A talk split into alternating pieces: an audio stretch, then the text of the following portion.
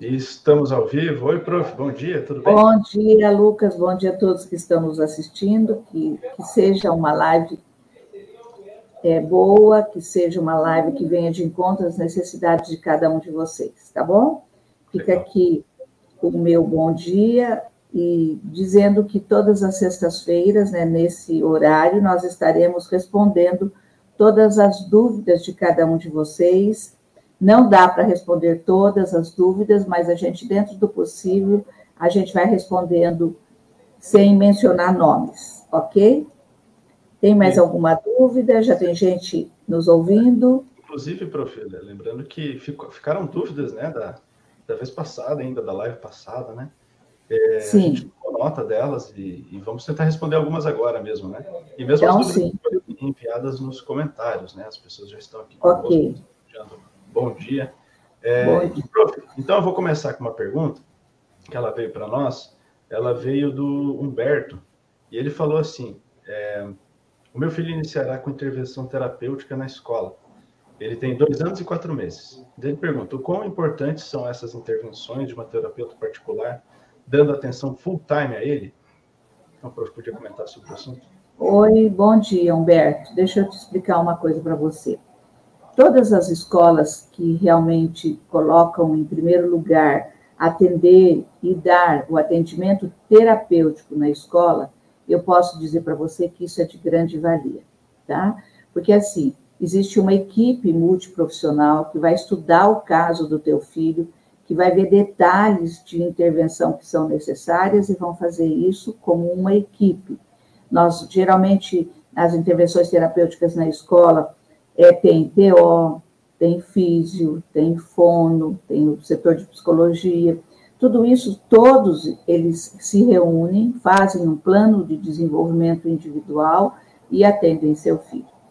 Então, o que você vai ver, como você vai avaliar? Você vai ver o desenvolvimento do seu filho. Então, você vai perceber que não, também não é nada de uma hora para outra. Se conforme for fazendo as terapias, se isso estiver dando resultado. Por quê? Porque muitos pais, às vezes, abandonam a intervenção terapêutica de uma escola e acabam indo buscar outras alternativas. Neste momento, acalma seu coração, Berto, e, e faz o que a escola está realmente oferecendo para o seu filho, e depois, feito uma avaliação, depois de seis meses, você faz uma avaliação, você e sua família, vê o quão foi o desenvolvimento do seu filho, e você vai avaliar se é necessário ou não uma intervenção de uma terapeuta é, individual e particular. Mas neste momento, realmente confie no trabalho da escola, porque eu trabalhei numa escola, eu sei o quão é importante que os pais acompanhem as intervenções que são feitas nas escolas.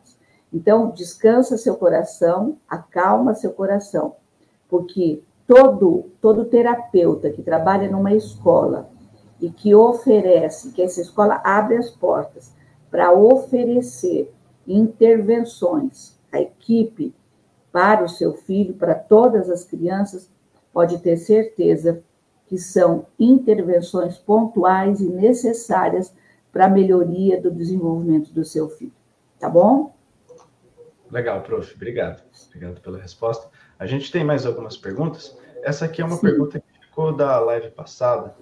É, eu não vou me lembrar o nome de quem perguntou, mas ela me perguntou, nos perguntou assim, prof. É, já existem estudos que mostram a causa do autismo? Uma pergunta curiosa, né, prof? Tá. É, vocês sabem que nunca se investiu tanto a respeito de da etiologia da criança autista, né? Todo mundo quer saber por que, que nós temos tantas crianças autistas, por que, que estão aparecendo tantas crianças autistas. Então, os grandes pesquisadores têm se envolvido e o investimento é alto para descobrir as causas do autismo. Então, a gente percebe que existem dois caminhos, dois caminhos onde essas pesquisas estão caminhando. Primeiro, as causas genéticas, né? E segundo as, os fatores ambientais. Então, agora, o que mais caminha na frente são as causas genéticas. Eles descobriram que fazendo as pesquisas, eles descobriram que às vezes a carga genética é paterna, às vezes a carga genética é materna, mas é o que mais eles ainda estão estudando, estão estudando, fazendo grupos de estudo para ver até onde vai o envolvimento dessa, desse, dessa carga genética no desenvolvimento da criança autista.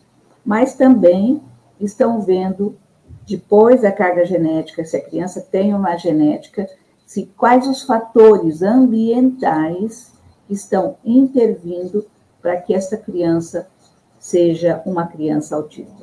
Mas uma coisa curiosa que os pesquisadores têm mostrado para nós, porque os pais sempre perguntam para todos os profissionais que trabalham com pessoas autistas, é, professora, tem aumentado o número de casos? É, realmente, nós profissionais estamos sabendo melhor avaliar cada caso, porque cada criança autista é um caso diferente do outro. A gente não pode dizer quantas crianças eu já avaliei autistas, eu posso dizer para vocês que eu nunca vi duas crianças autistas iguais, né? Então a gente precisa tomar muito cuidado para não dizer está aumentando. Nós estamos tendo mais conhecimento e o conhecimento faz a diferença no desenvolvimento de cada uma dessas crianças. Todo o conhecimento que está sendo acumulado, que está sendo que os grandes pesquisadores têm nos trazido para cada um de nós profissionais, tem nos auxiliado a investigar melhor e avaliar melhor essas crianças. Agora, que eu tenho avaliado mais crianças, sim, isso sim. Mas o que a ciência mostra é que nós, profissionais, estamos tendo mais condições de avaliação dessas crianças. Tudo bem, Humberto? Não sei quem foi que perguntou, não foi o Humberto, né? Não, eu encontrei o nome da, de quem perguntou, prof, foi a Simone, Simone Calbente. Então tá, Simone. Então, isso daí, porque assim, os pais se preocupam demais, né? Agora, uma das coisas que é interessante vocês saberem, que se realmente é a carga genética que tem prevalecido, mas ninguém bateu o martelo ainda, tá? Nenhum, nenhum pesquisador é, realmente é isso. Estão investigando, vendo mas assim, o que mais acontece, às vezes nós temos casos na família, nunca tem um caso só. Quando a gente descobre uma criança, a gente vai ver que existe mais pessoas que faz parte do espectro, tá? E que não foi avaliada. Às vezes é um adulto, às vezes é um tio, é um pai, um irmão e assim vai, tá bom? Interessante. Legal, prof. Obrigado pela resposta. É, nós temos tá ainda é, várias perguntas, né? Uh, tem uma pergunta da Martins, ela perguntou a respeito do filho dela e a relação com a escola. Ela perguntou assim: ó, meu filho de quatro anos está indo na escola, mas ele não quer ficar, ele entra em crise, fica chorando, fica gritando, daí eu trago ele para casa. Ela pede sugestões, dicas, prof, do que fazer nessa situação. Tá, e como é que é o nome dela, Lucas? O nome dela é Martins. Martins, né? Martins. Então, não. Martins. Martins, bom dia, Martins. Teu filho tem quatro anos, e está indo na escola. Olha bem, é um espaço diferente para ele. Ele já está acostumado, ele conhece o espaço da sua casa, então ele tem mais segurança do espaço da sua casa, ele conhece às vezes a casa avó, a casa da tia. Em outros contextos, ele está mais seguro, porque ele conhece. A escola, neste momento, é um lugar desconhecido por, por ele. Então, às vezes, os pais falam assim para mim, mas professora, está tendo muita dificuldade para ele estar na escola. O que será que acontece? Nós, aquilo que eu falo sempre, a criança autista, ele é visual. Ele não é porque eu falo, vai ser legal, vai ser bom, é, olha, sua professora é legal. Não, ele não é auditivo. Ele é visual. Então, para que ele possa ter segurança para ir à escola, nós temos que montar para ele uma, um, um, albinho de quem é essa escola. Existe uma escola, olha, essa escolinha é sua, meu filho. Olha a professora do, sua, olha como é que o que, que tem na escola. Isso vai dando segurança, porque ele vai criando memórias. Isso é muito importante. Ele vai criando memórias. E nessa criação de memórias, ele vai tendo mais segurança. Por exemplo, quando você vai em um lugar, nós, pessoas típicas, quando vamos a algum lugar, algum lugar diferente, ou que nós nunca fomos, nós sempre procuramos a ajuda de alguém para dizer como é, o que, que tem lá. Você vai buscando informações. Nós, pessoas típicas. A criança autista, ela não tem esse, essa, essa, essa facilidade, porque a grande dificuldade dela está nos ajustes que ela tem que fazer no dia a dia. Ela não vai ficar perguntando como é que é a escola. Olha, minha mãe está falando que é legal, então deve ser legal mesmo. Ela não faz esses parâmetros, né? Ela não tem esses parâmetros e ela não tem esses ajustes. Então, para que ela possa se ajustar, Martins, você tem que fazer o quê? Fazer um passo a passo para. Olha, aqui você está indo para a escola, a foto dele, da escola, da professora, dos amigos. E isso não é um passe de mágica. Eu sempre falo sobre isso. Isso é um trabalho pedagógico que você vai apresentando para a criança e ela vai tendo segurança sobre aquilo que ela está vendo na foto. Então, tudo isso diminui essas crises e você não precisa trazer ela de volta. E cada vez que você traz ela de volta, você está reforçando aquele comportamento. Eu choro e minha mãe leva de volta, para onde tenho segurança. E aquele lugar que é a escola, que ela não tem segurança, não foi mostrado como é para ela. Ah, mas ela está vendo, professora. Não. Nós temos que ir acomodando situação por situação, para que essa criança tenha segurança. Tudo bem, Martins? Legal, prof. Tudo bem. Tudo é, bem. Nós, nós, tivemos, inclusive, agora, ó, temos algumas perguntas já da, da, nossa audiência, agora ao vivo, né? E tem uma pergunta aqui que ficou é, relativa àquela que o Humberto fez para nós, é, a respeito da, da, da, escola, né? E é a Leonor, ela perguntou assim para nós, é, qual a importância do TO para o Terra? Podia comentar um pouquinho sobre isso? Posso. Oi, Leonor, bom dia, Leonor, que bom que você esteja conosco, né? A importância do TO. O que, que um TO faz. O TO, na, no caso da nossa criança autista, ele conhece bastante e muito sobre a integração sensorial, porque faz parte de, do, do, seu métier, do seu dia a dia.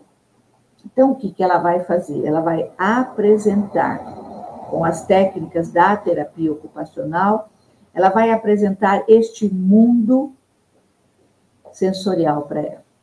Porque a base do, do, sistema nervoso central do cérebro de qualquer ser humano, e principalmente da nossa criança autista, é o sistema sensorial. O sistema proprioceptivo, que é o equilíbrio, e o sistema, desculpe, o proprioceptivo, que é a consciência do corpo, e o vestibular, que é o equilíbrio.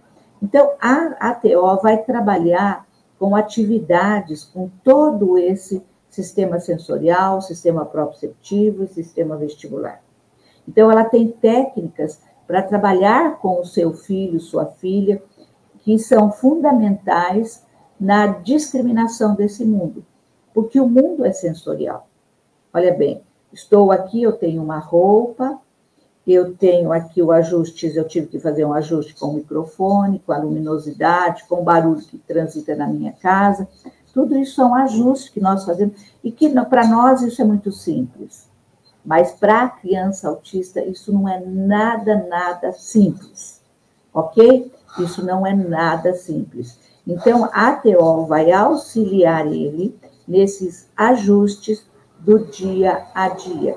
Mostrar para ele, por exemplo, quais os utensílios que tem durante a alimentação, vai ajudar ele a trabalhar com esses utensílios, as vestimentas, a roupa dele, as questões táteis de roupa, ela vai trabalhar sobre isso.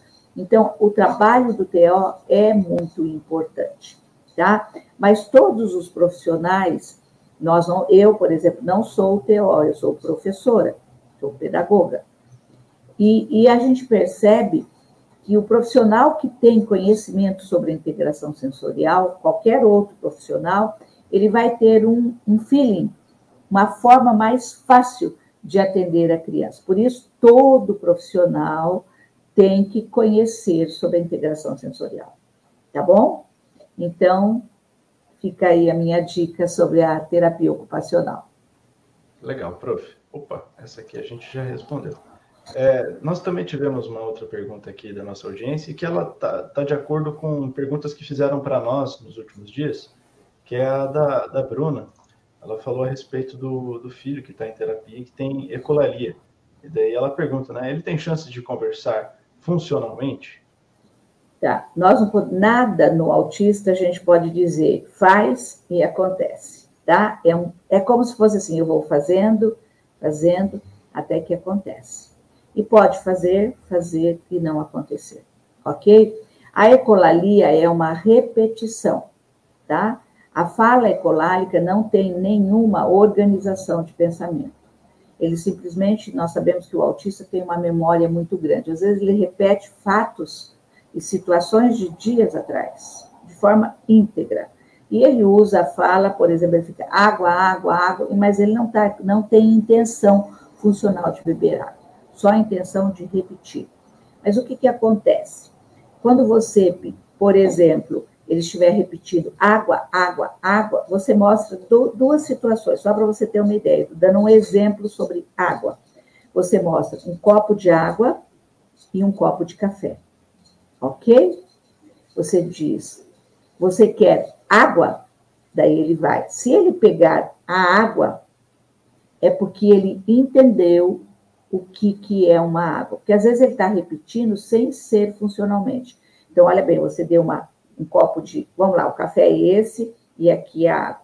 Você mostra, pode ser outro, qualquer outro suco, mas sempre a água. Ele está repetindo água. Então você pergunta, dê alternativa para ele. Pensar, água ou café? Tá? Então, o que, o que ele vai fazer? Se ele repetir água, você dê água. Se ele, se ele pegar, se ele repetir água, e se ele, se ele pegar o café, mas você disse, você pediu água. Então, com isso, você está percebendo que vai começando a funcionalidade. Sempre, por exemplo, que ele repetir algo, por exemplo, ele está repetindo cores, ok? Tem muito caso de cores em inglês, números em inglês, e os pais falam assim, ele está falando. Não, ele está usando uma fala ecolárica, ele está repetindo, ok? Então, o pai vai ler, vai mostrar, vai identificar, o pai, o terapeuta, vai fazer isso, para que ele, um dia, converse de forma funcional. Eu não sei quantos anos tem seu filho, Bruna. Não sei quantos anos tem seu filho. Então, fala só para mim quantos anos ele tem. Então, a, a fala ecolálica é usada para repetição e não de funcionalidade. Então, sempre que ele repetir de forma ecolálica, você mostra a funcionalidade. Você está me entendendo? Você tem que mostrar. Porque o, o, quem trabalha com ele também está mostrando. Mas nós, no nosso dia a dia, nós temos que ser assertivos. É isso ou é isso que você quer? Ok? Legal, professor. Será que você entendeu? E quando ela me disser o nome, o, no, a idade dele, você me avisa que eu falo para ela. Acabou de falar, tá professor. Ele tem três Quantos? anos.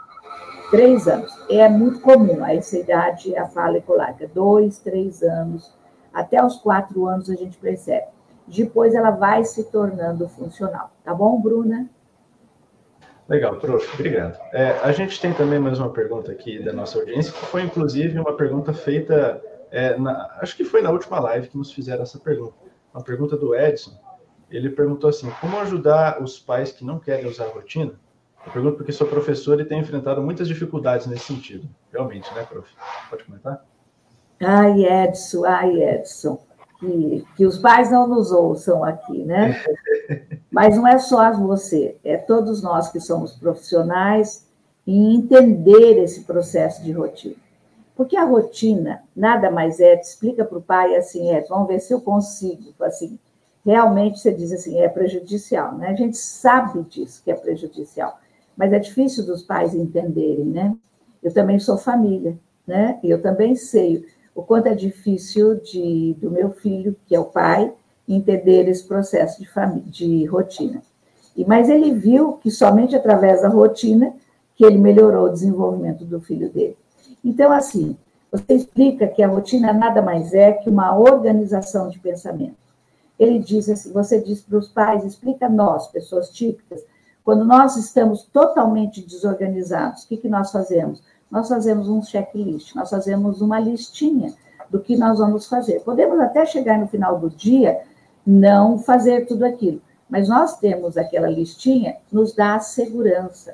A rotina nada mais é que organizar o pensamento desta criança autista que tem dificuldade de fazer os ajustes. Por quê? Porque ele é, o cérebro, explica, o cérebro da criança autista é muito intenso. Todas as informações chegam juntas e misturadas nesse cérebro. Então, quando nós fazemos uma rotina, nós estamos organizando este cérebro.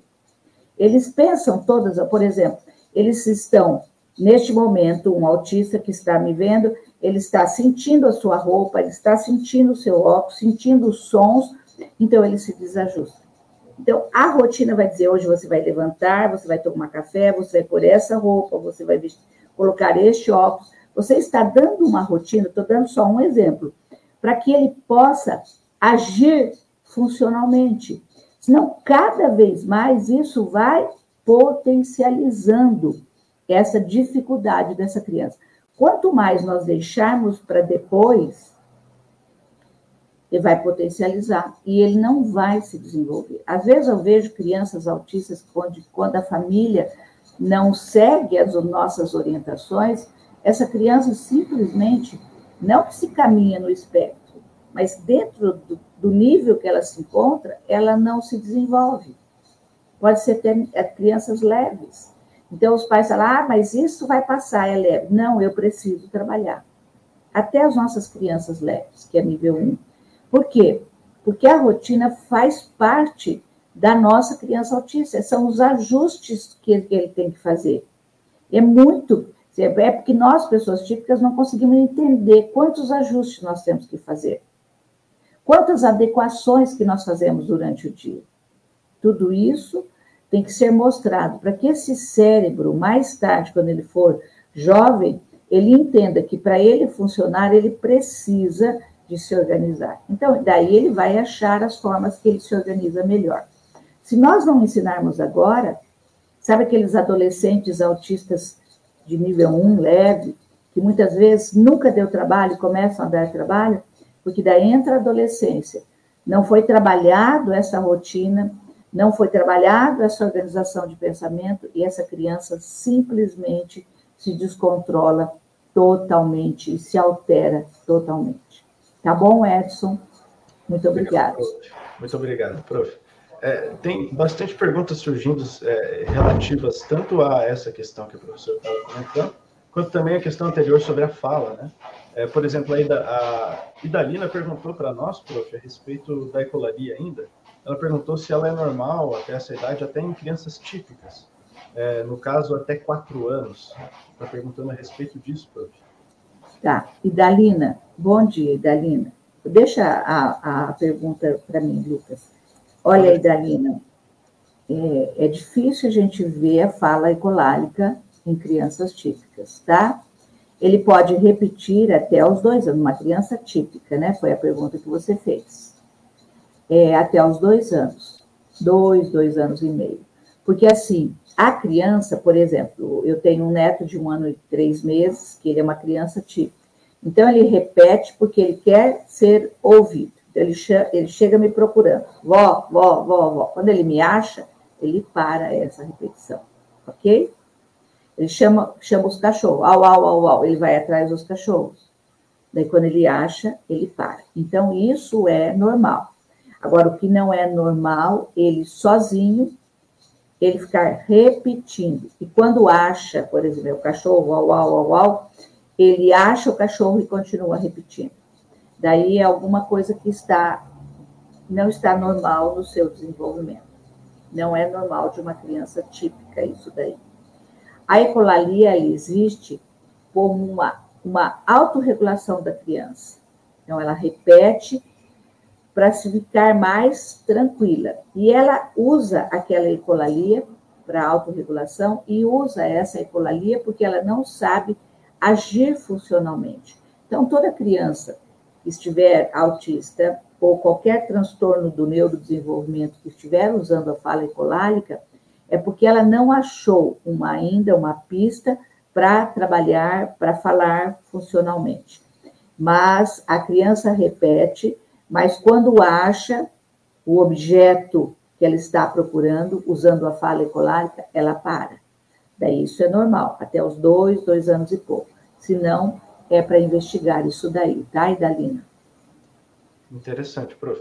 Tem um outro aspecto que você é, falou a respeito de caminhar no espectro, antes de responder a pergunta anterior, e a Mônica perguntou justamente isso para nós agora, prof.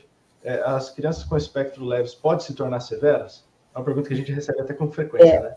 Ontem mesmo, uma terapeuta de uma cidade próxima da minha cidade mandou um, um áudio para mim perguntando sobre isso, porque muitos pais perguntam.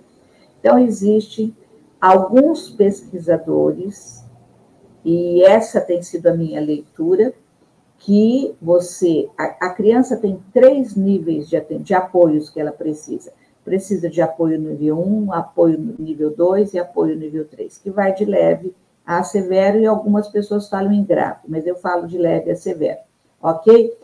Então, assim, você trabalhando no nível 1, você melhora aquela qualidade de vida daquela criança no nível 1. Você trabalhando no nível 2, dando apoio no nível 2, você melhora a criança no nível 2. Se você trabalha no nível 3, você melhora a criança no nível 3. Mas, de acordo com essa primeira fonte de pesquisa, não se caminha no espectro. Ela vai piorar se você não trabalhar o nível 1, ela vai potencializar os seus defeitos, mas no nível 1. Potencializar os seus, os seus desajustes, não vamos falar defeitos, os seus desajustes no nível 1. Potencializar os seus desajustes. Quer dizer, vai aumentar, mas no nível 1, no nível 2 e no nível 3. Agora, existem pesquisadores que diz que, não, que existem pessoas que caminham no espectro, mas eu não vejo isso. Por quê? Mais de 15 anos estudando crianças autistas, eu nunca vi ninguém caminhar no espectro. Eu vejo assim, pais que não atenderam a criança dentro do seu nível, potencializou dentro do seu nível. Se ela era severa, ela se tornou mais severa. Se ela era moderada, ela se tornou, não trabalhou, mais moderada. Se era leve, não é que ela ficou mais leve, ela tinha alguns desajustes. Aqueles desajustes potencializou. Entendeu? Mas não se caminha no espectro. Tudo bem? Interessante, prof. Muito legal. É, obrigado pela resposta. É, eu acho que eu ainda tenho espaço para fazer mais uma pergunta, prof. Sim, tudo é, bem. Vou, vou, realizar então essa última pergunta, uma pergunta que veio para nós, que também é uma pergunta um tanto frequente, prof. É um tema que tem se levantado bastante nos últimos dias, e foi a Darcília que nos perguntou o seguinte: poderia me ajudar a dar uma dica? Meu filho não aceita a palavra não. Como devo agir com ele nessas situações? Eu acho que se você me acompanha, Tarcília, né? Oi, bom dia, Tarcília. Se você não me acompanha, você vai dizer que a palavra não, ela é reforçadora. Não só para mim, mas para todas as crianças, mas principalmente para a criança dentro do espectro autista. Quando eu digo não, ele não consegue entender essa palavra. Ele até sabe, mas ele não sabe como agir. Então, quando você, por exemplo, ele vai pegar um vasinho daqui, a gente sabe que ele vai se machucar. Então, ele está pegando, por isso que nós temos que ser mais rápidos que ele. Ele está pegando, você mostra algo que ele gosta. Olha esses fios que eu achei que legal. Então, ele para aquilo ali e, e volta para cá. Então, você disse não. Claro que existem momentos, quando ele é que é um, diante de um perigo, quando a gente viu, a gente já chamou a palavra não. A gente já falou a palavra não. Mas o não, em muitas situações, ele serve de reforço. Então, quando em vez de você dizer a palavra não, sempre tenha algo de interessante para ele. Eu falo que mãe tem que sempre ter um guarda-pó, um bolso, principalmente com as crianças pequenas. E tem algumas coisas que são interessantes para ele. Às vezes bichinhos, às vezes uma balinha. A criança vai, por exemplo, vai fazer algo que realmente vai machucar ela. E daí você vai na frente e mostra para ela: olha aqui isso daqui. Que legal que isso daqui. Claro que nada é um passe de mágica, mas evitar usar a palavra não. O não é reforçador, tá? Então, a gente usando é, uma troca, tá? Ele vai pegar o celular, você não quer que ele pegue o celular, você mostre algo que ele goste muito. Por exemplo, o que está acontecendo, muitas vezes as mães escondem o celular para que eles não fiquem o tempo todo usando o celular, mas a mãe não faz trocas com ele. Então, assim, ele vai pegar, você diz, tem um, um dinossauro que ele gosta, vamos pegar o seu dinossauro? Eu tenho um dinossauro legal aqui, tá? A gente sabe que para competir com o celular, muitas vezes não temos nada que faça competição com o celular, mas a gente tem que ter mecanismos de troca para dizer essa palavra não. Tudo bem? Legal, prof, tudo bem. Acho que muito bem. Tudo bem. Muito, interessante. São várias dúvidas, né? Elas vão chegando, né, prof? É, dúvidas que, que, não acabam. É, mas o nosso tempo, o nosso tempo também é, é escasso, né? É, eu acredito que a gente já pode estar encerrando agora. As demais dúvidas é, que for, forem é, colocadas aqui, eu sempre deixo anotado para que a gente possa responder numa posterior oportunidade, né, prof? Isso. Lembrando que toda sexta-feira, 10 horas da manhã, eu e o Lucas estaremos sempre respondendo as dúvidas de vocês, dentro do possível, desse horário de meia hora. Porque Isso. o que acontece? É, vocês têm acompanhado o mundo autista, né? Autismo não é doença, desculpe. É, autismo não é doença. Eu tenho gravado muitos vídeos. Inclusive, essa semana nós gravamos um áudio do desenvolvimento infantil, de zero até um ano. A partir da semana que vem, vocês vão ter outro áudio, áudio de um, de um a dois anos. Eu vou fazer isso até os seis anos. Então, um por semana. Para que vocês possam acompanhar, peraí, meu filho tem três anos, então eu quero ver esse áudio, eu quero ver de zero a um ano, quero ver de, de, de, de um a dois anos, e eu vou ver o de dois a três anos. Porque eu preciso ver o que, que meu filho tem e, o, e quais os ajustes que eu preciso fazer. Isso é muito importante, tá? Então, por que, que nós estamos fazendo essa, essa maratona, né? Porque nós vemos que a grande dificuldade dos pais é de entender o desenvolvimento infantil. E a nossa pirâmide, que a gente sempre oferece para vocês, que a gente fala sobre essa pirâmide, para chegar a um comportamento adequado, o primeiro passo é o desenvolvimento infantil. Tá? Então, me sigam, nós temos informações pontuais necessárias e acabamos de fechar né, um curso sobre o mundo autista. E esse curso realmente dá informações pontuais necessárias, mais informações, e além disso, nós temos sempre nos nossos cursos que já foram vendidos, nós temos o atendimento em grupo das pessoas que compram este curso, tá bom? Então, fica aqui a minha dica, não sei quando será o nosso próximo lançamento, nós acabamos de lançar agora, uhum. mas vão nos acompanhando para que vocês possam entender este universo que é tão fácil de ser entendido, mas ao mesmo tempo tão complexo. Tá bom?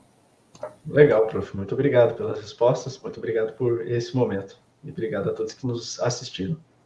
Muito obrigada e até sexta-feira que vem, às 10 horas da manhã. Muito até. obrigada.